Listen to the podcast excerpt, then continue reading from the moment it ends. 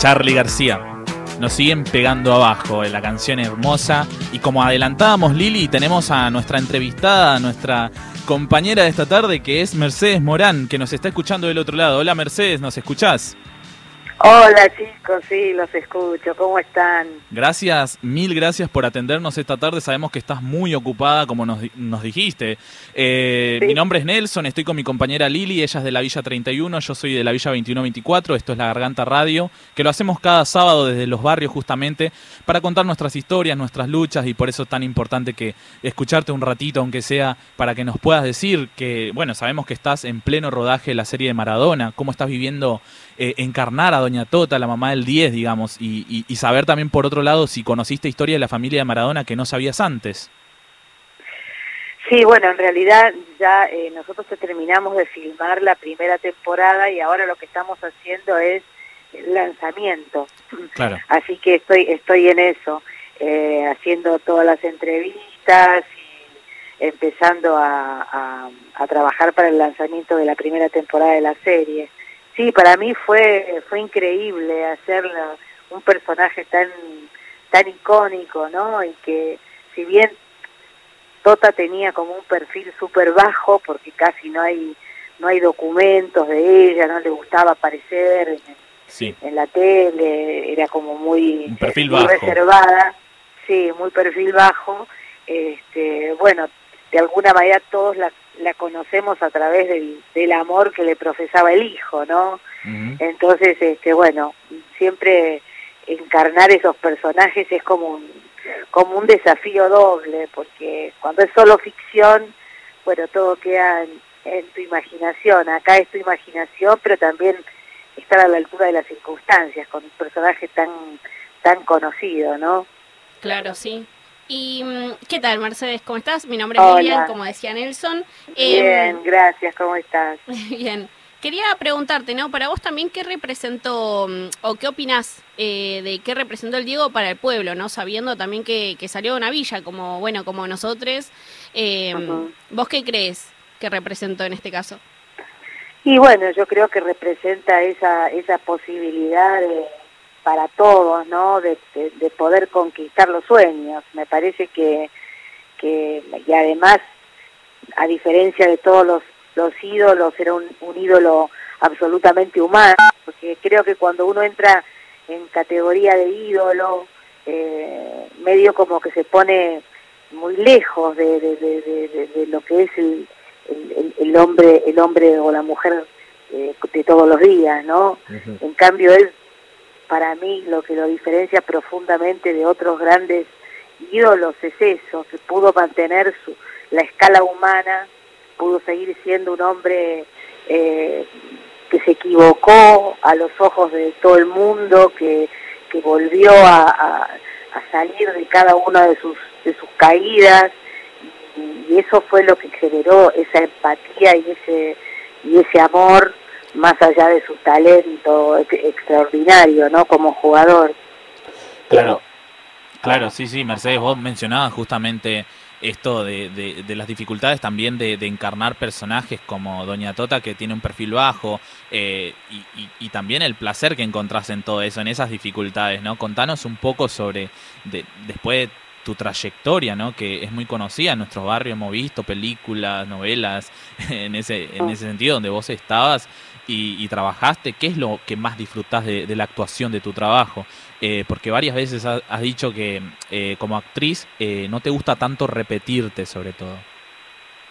Claro, porque en realidad ah, creo que la motivación que hace que todavía este trabajo me despierte tanto enamoramiento y tanta pasión y tanto deseo, es que a mí me da la posibilidad de ser muchas mujeres, de, tener muchas vidas, ¿no?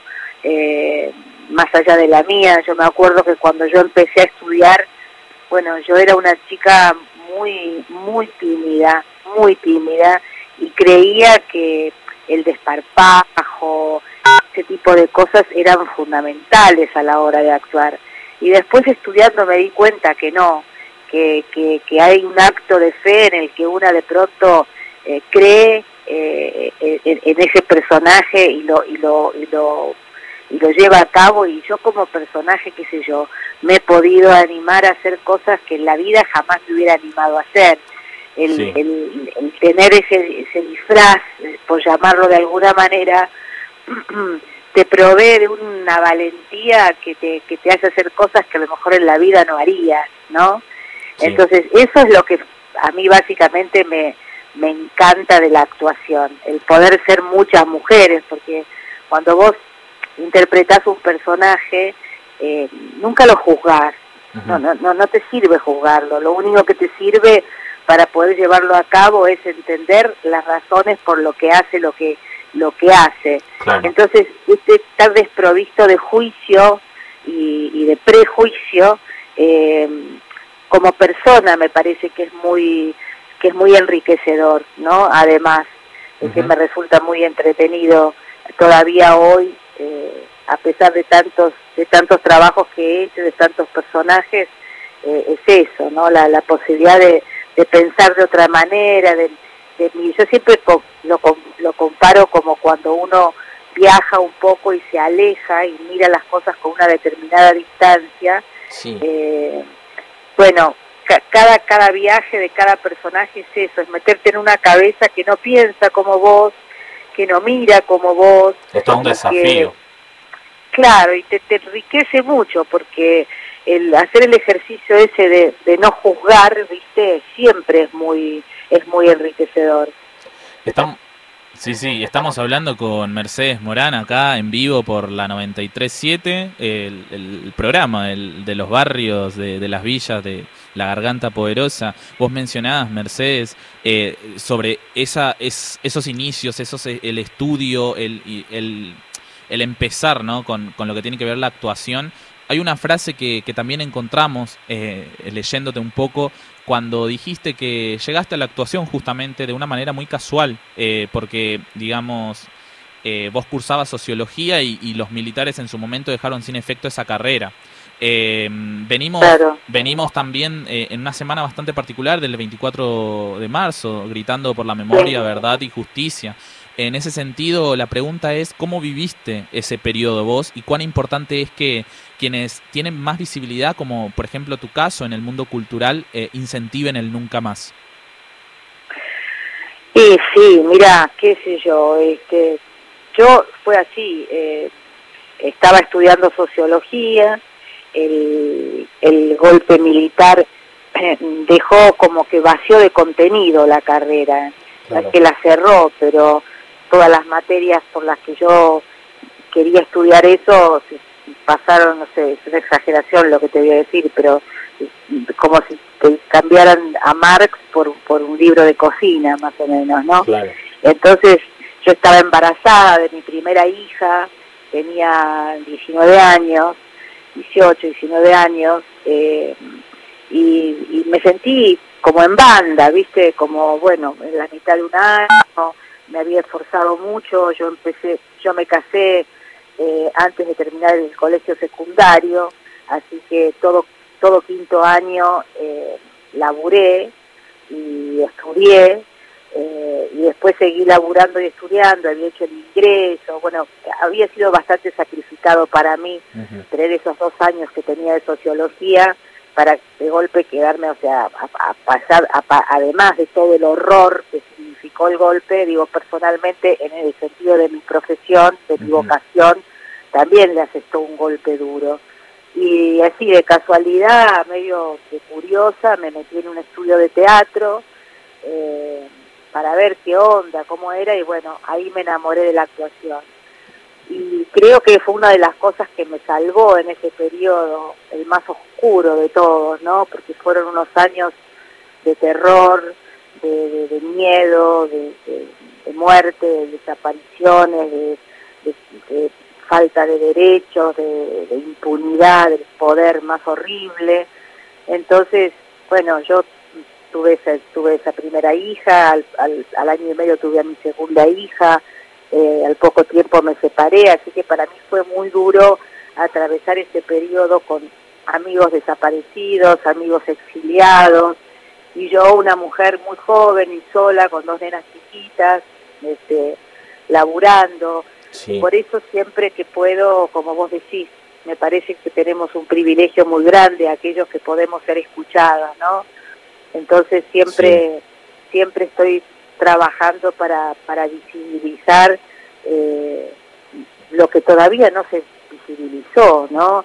Y, traer al presente todas las cosas que todavía estamos este, eh, pagando por esos años horribles y por supuesto militando fervorosamente por el nunca más, nunca más y no solo el nunca más, sino para, para seguir conquistando derechos, ¿no? Sí, totalmente. Y desde acá también, eh, desde acá de nuestro programa y desde todas nuestras barriadas también gritamos por el nunca más. Eh, y en esto que decías también, ¿no? De seguir eh, buscando esto, tanto mm, rescatar la memoria como también el reconocimiento. que está, sí. No, decía que te, le estaba comentando que a Lili justamente que venimos de, un año bastante complicado. Eh, nada más, era como una acotación. Pero, eh, ¿cómo, ¿cómo te recuperaste vos de, un año tan jodido como fue el 2020 para vos y para tantas personas? ¿Cómo, cómo lo pasaste y cuán difícil es eh, recomponerse para, para seguir también, no?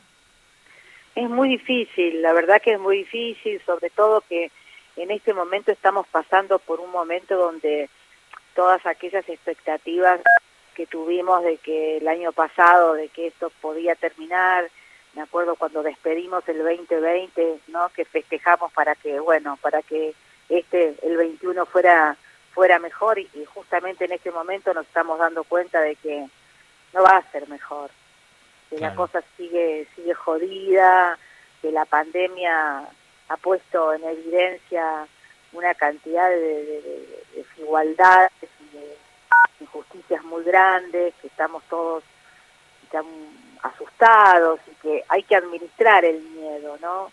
Eh, yo el, el, año pasado, a ver, como este, digamos, el estar bien no, no te es dado. Me parece que tenemos que trabajar para estar bien porque eh, no es fácil estar bien en estas circunstancias, con tanto dolor, con tanta, con tanta injusticia alrededor y con, y con con esta este castigo no de, la pandemia y después de haber transcurrido un año donde bueno al principio estábamos yo por lo menos estaba muy esperanzada en que en que esta en que todo esto nos convirtiera rápidamente en, mejores personas no y lamentablemente una termina viendo que hay cosas que no cambian al contrario que se profundizan no este, pero bueno la verdad que lo que lo, que nos hace seguir adelante es, eso, el, trabajar por el otro,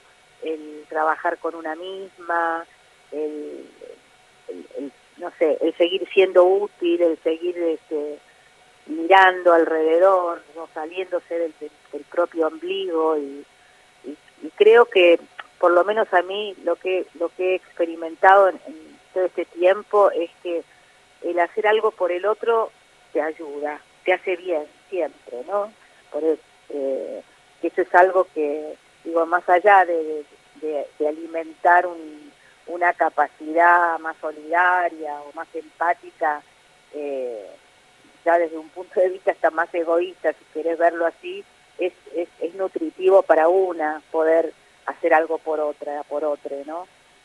Sí, en esto también que, que comentabas, ¿no? Nosotros habíamos eh, leído también que tu hija es trabajadora esencial de salud. Em, y bueno, en base también a esto queríamos preguntarte, ¿no? Porque, en, bueno, en nuestras barriadas también hay trabajadoras esenciales de salud, tenemos las compañeras que sostienen eh, en un día, digamos, diariamente 40.000 raciones de, en los comedores, en los merenderos, eh, siendo también para nosotras trabajadoras esenciales que, bueno, sostienen todos esos platos de comidas diarias y bueno, queríamos preguntarte también, eh, ¿por qué crees vos que es fundamental el reconocimiento estatal de estas mujeres laburantes, no? Y bueno, es, como es como una obviedad, ¿no? Es como una obviedad. Yo creo sinceramente que desde hace varios años y en este se ha profundizado más, si no fuera por todas las organizaciones sociales que están trabajando, que están poniendo el cuerpo en la primera línea, ya eh, eh, ya habríamos sido desbordados por cualquier tipo de caos que te puedas imaginar. Yo creo que este país en Latinoamérica claramente se, se diferencia del resto por eso, porque eh, eh, son las organizaciones sociales las que han evitado un montón de veces crisis que hubiésemos pagado muy caro todos. Entonces, este, me parece que ese reconocimiento es, es básico y que es, urgente, ¿no? Que, debe ser así ya. Sí, eh, Mercedes, en ese sentido, para ir cerrando ya, eh, en tus papeles siempre trabajas la conciencia social, así como lo estás haciendo ahora con, con tus palabras, eh, y, y, en las obras también profundizan mucho las desigualdades, los derechos humanos y el rol de la mujer en la sociedad. Eh, un ejemplo de ello, que eh, la película chilena que, que trabajaste, Araña, eh, es un, un, ejemplo concreto, ¿no? Que interpretaste algo súper complicado, una, una empresaria fascista, no, no, me imagino estando sí. en, en, esos zapatos, en esos tacones, ¿no? Eh, ¿Por qué optás sí. por esos papeles que son tan complicados y delicados de interpretar? Bueno, en realidad el, eh, lo, lo, lo, que marca la, la, ideología es el cuento en general, no el personaje en sí mismo. Mm. A, a, mí me interesaba mucho eh, socialmente lo que estaba pasando en Chile. Fíjate que después de hacer Araña, al poco tiempo de estrenarse esta película, uno de los periódicos más importantes de, de Chile, eh, al, al, poco tiempo de estrenarse fue, el, la, la, ¿te acordás la, cuando la gente salió a la calle? ¿no? Sí, sí, cuando en 2019. Exacto. Y uno de los, de los, de los titulares decía que Araña eh, que así se llama la película, había incendiado Santiago, ¿no? Increíble. O sea, sí, sí. acusaba la película de, digo, más allá de yo ponerme en la piel de ese personaje y hacer con ese personaje lo mismo que les contaba antes, de no juzgarlo para poder darle credibilidad, uh -huh. eh, lo cual fue dificilísimo, porque realmente me ganaba, que esto de facha. sí, este, sí pero pero yo te, yo estaba obligada a comprender las razones por las que ella había actuado de esa manera. Pero claro la película hablaba digamos to, servía para tomar conciencia de que gente como esa mujer está todavía en el, en el en, enraizada en el poder más poder de Chile no son los dueños de las clínicas de las universidades de los periódicos los mismos que que, que, que privatizan la educación este, y privatizan la ciudad eh, la salud, digo, son los dueños de los colegios, los dueños de las universidades y los dueños de, los bancos. Entonces, eh, me gusta hacer ese tipo de películas que eh, yo hago, soy muy diversa en la elección que hago, hago películas de todos los géneros, pero bueno, eh, esa especialmente me sirvió, además de trabajar con un gran director como es Andrés Wood, que ya había hecho Violeta, se fue a los cielos, tenía una filmografía muy muy social y muy interesante, eh, a mí también me permitió un poco profundizar en mi conocimiento sobre cómo funcionaba esa sociedad, que la tenemos tan cerca, pero que conocemos tan poco, ¿no? Porque uh -huh. como que la cordillera de verdad nos, nos separa muchísimo. Sí, realmente sí. Y por último, antes de, de, despedirte y bueno, mandarte un abrazo gigante, gigante, gigante de muchos brazos, eh, quisiera preguntarte, ¿no? Eh, o que vos nos puedas eh, comentar más bien, ¿cuál es el personaje que interpretaste que más te gustó? Ya que venimos hablando también eh, con respecto a las series, los personajes.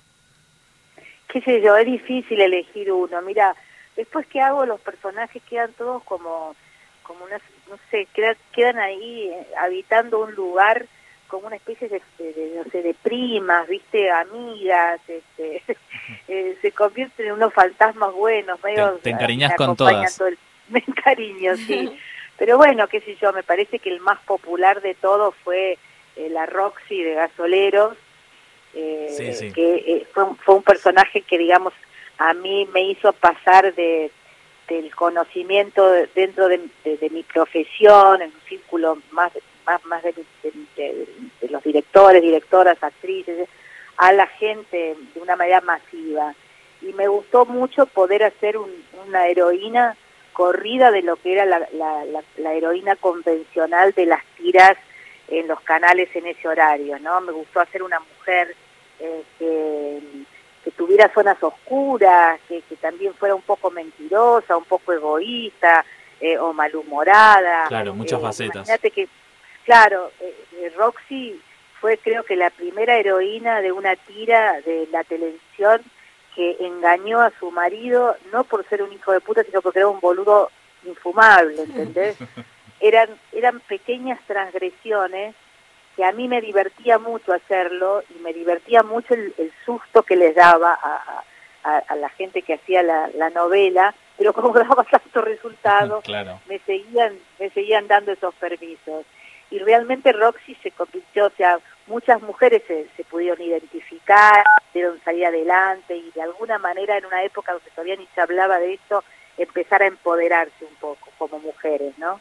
Así que bueno, si tengo que elegir una hoy, elijo a Roxy. Bueno, este sábado nos quedamos este día así medio nublado, nos quedamos con Roxy. Entonces, Mercedes, te agradecemos muchísimo que, que nos hayas atendido.